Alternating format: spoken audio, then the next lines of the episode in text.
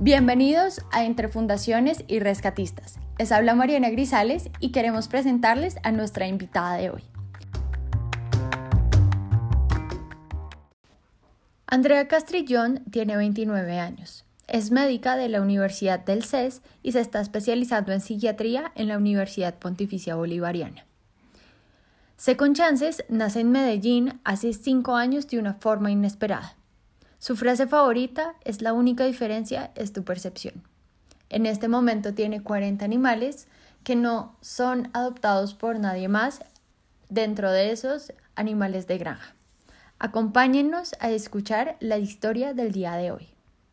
Una de mis mejores amigas de la infancia, que se llama María Fernanda Moreno, ella es la fundadora de Fundación Danino, eh, me pide que sea hogar de paso porque ya tenía como el terreno, ¿cierto? Me fui a vivir como una finca, hace cinco años me vine a vivir a mi casa, entonces ella me dice como, pues bueno, a ti que te gustan los perritos, en ese entonces yo tenía tres, me dijo, ¿por qué no, no me sirves de hogar de paso?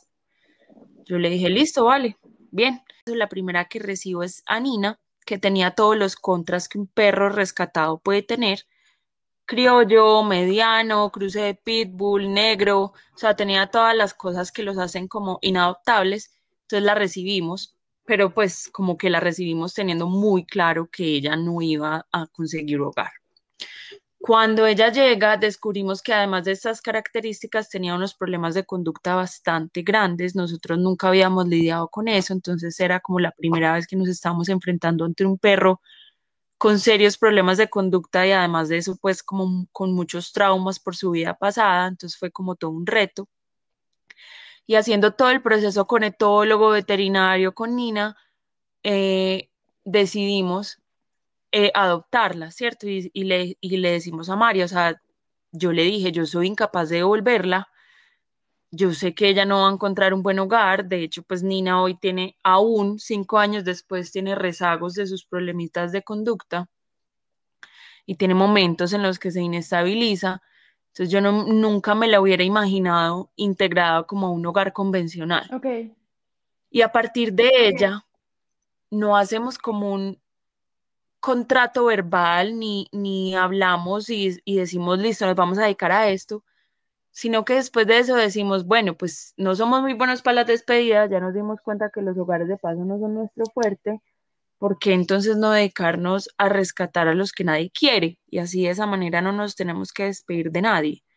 Y así es como empieza a con Chances. Oh, por Dios.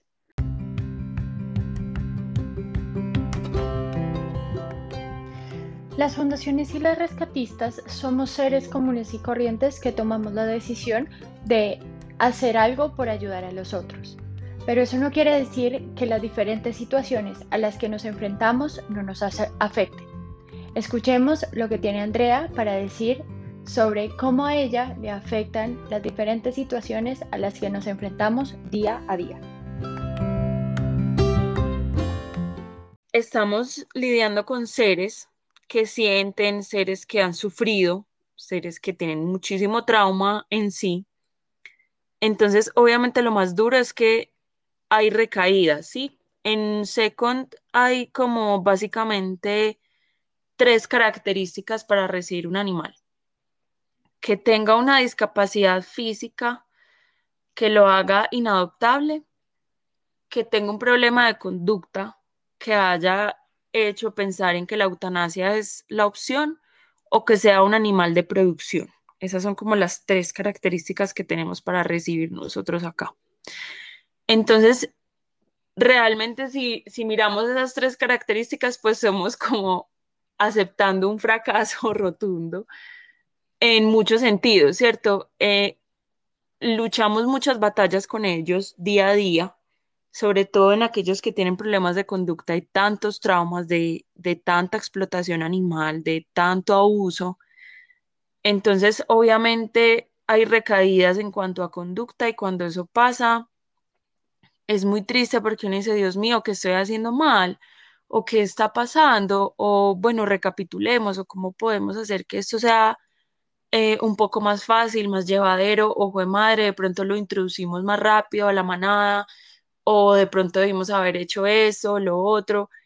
Entonces, lo que a mí más me afecta de eso es cuando ellos tienen sus recaídas en cuanto a conducta y también hay una cosa que me afecta demasiado y es como la concepción que tienen las demás personas de los animales, como esa, como ese yo quiero comprar este animal porque esta raza me la he soñado toda la vida, pero nunca se han informado de esto. Entonces los abandonan o adoptan y creen que adoptar es un paseo y vuelven y los abandonan.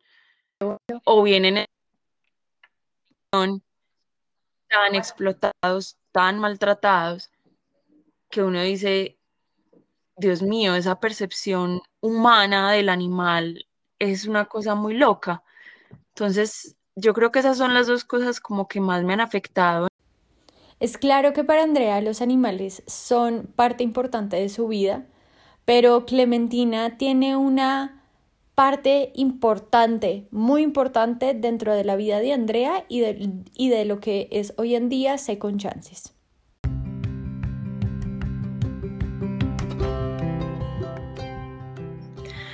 Bueno, Clemen realmente es de los animales. Yo te decía ahorita que yo he tenido varios que me han marcado la vida. Mi Clementina me cambió el mundo. Clemen llega de cuatro días a mi casa. Clementina la rescatan mi mamá y mis hermanos ella nace y su mamá se muere y levantar un ternerito es muy costoso eh, en la industria, entonces es mucho más barato mandarlos pues como para el matadero. Eh, entonces mi mamá y mis hermanos la rescatan, la montan a la camioneta de mi mamá y la traen a mi casa. En ese momento yo nunca había contemplado la posibilidad de tener un bovino, no sabía mucho de ellos, mi papá había tenido vacas, eh, para ordeñar, pero eran muy poca cantidad y yo nunca había tenido un contacto muy cercano con ellas, no sabía mucho de bovinos. Entonces llega Clementina y nos pone este reto tan enorme porque los terneros son supremamente delicados, pues yo sé que lo has vivido con café eh, y al principio pues ellos necesitan la leche de su mamá, necesitan el contacto de su mamá. Clementina tenía, eh, tiene un cruce de razas Holstein y, y Gir estas razas son para, para, para climas más cálidos, aquí hace mucho frío. Entonces ella llega, le da una hipotermia, además de eso, por el cambio de la leche le da una diarrea impresionante, se enferma muchísimo.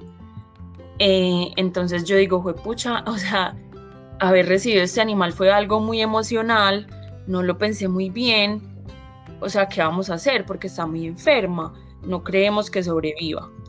Entonces yo le ponía busitos, eh, cojín térmico, chalequitos, llamé obviamente al veterinario a que la revisara.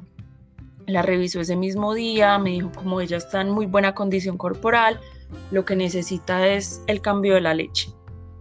Yo le estaba dando leche en polvo y él me dice, no, tenés que conseguir leche de vaca como sea. Entonces me fui como por todas las lecherías a conseguir leche. Para los que no saben, la leche de vaca no es la leche de caja que usualmente compramos. La leche de vaca es la leche cruda sin tener algún tipo de tratamiento, porque eso me lo han preguntado un montón, André, y este es el momento perfecto para hacer la aclaración. es súper importante esa aclaración, Mari, de hecho, porque la leche de caja eh, es muy procesada, pierde como todas las propiedades que un ternero, por ejemplo, necesita, que son los únicos realmente que necesitan esa leche, no nosotros. Y eh, entonces Clemen venía muy enferma y listo, teníamos que conseguir leche de vaca como fuera. La logramos conseguir y al día siguiente ella estar tomando su leche apropiada, eh, que fuimos muy de buenas también porque había una vaquita que había acabado de tener por aquí cerca entonces nos estaban vendiendo eh, calostro, que es como la leche eh, de los primeros días de los recién nacidos. Entonces empezamos a darle esa leche.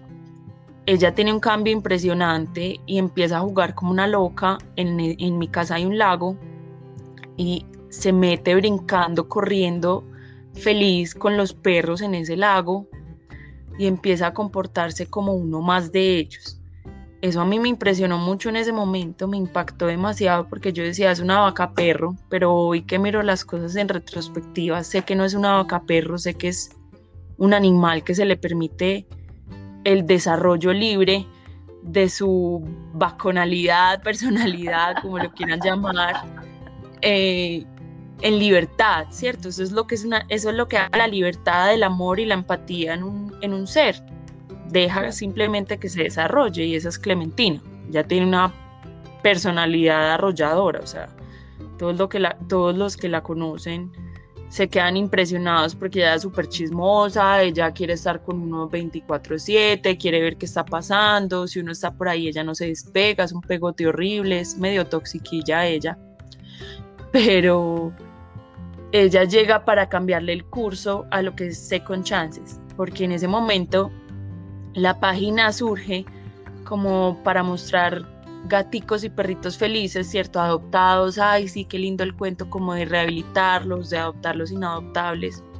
Pero Clementina llega para abrirme un mundo que yo desconocía, que era el de los animales de producción.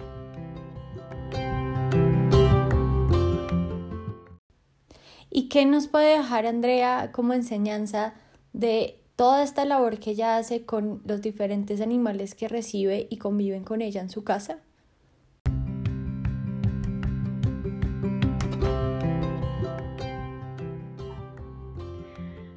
Yo pienso que lo más importante es abrir la mente y el corazón. Eh, hay una frase que me gusta mucho que dice, eh, los libros, al igual que la mente, solo funcionan si los abres. Entonces, yo pienso que la vida funciona de esta manera. Si uno no abre un poquito la mente, el corazón, si uno no cambia paradigmas, uno se queda en lo mismo y no aprende nada nuevo. Los animales son supremamente resilientes, son sumamente leales, fieles, llenos de amor, o sea, son, son los seres más puros que conozco. Y yo realmente en mi casa, yo soy la que rescato, yo siento que ellos me han rescatado a mí 40 veces y contando, que son el número de animales que tengo. Entonces la enseñanza más grande es aprender de ellos, es abrir la mente y el corazón y decir que no hay una diferencia en especies, no hay ninguna diferencia. La única diferencia es la percepción que cada uno tiene. Entonces, me parece que, que uno tiene que dejarse conquistar.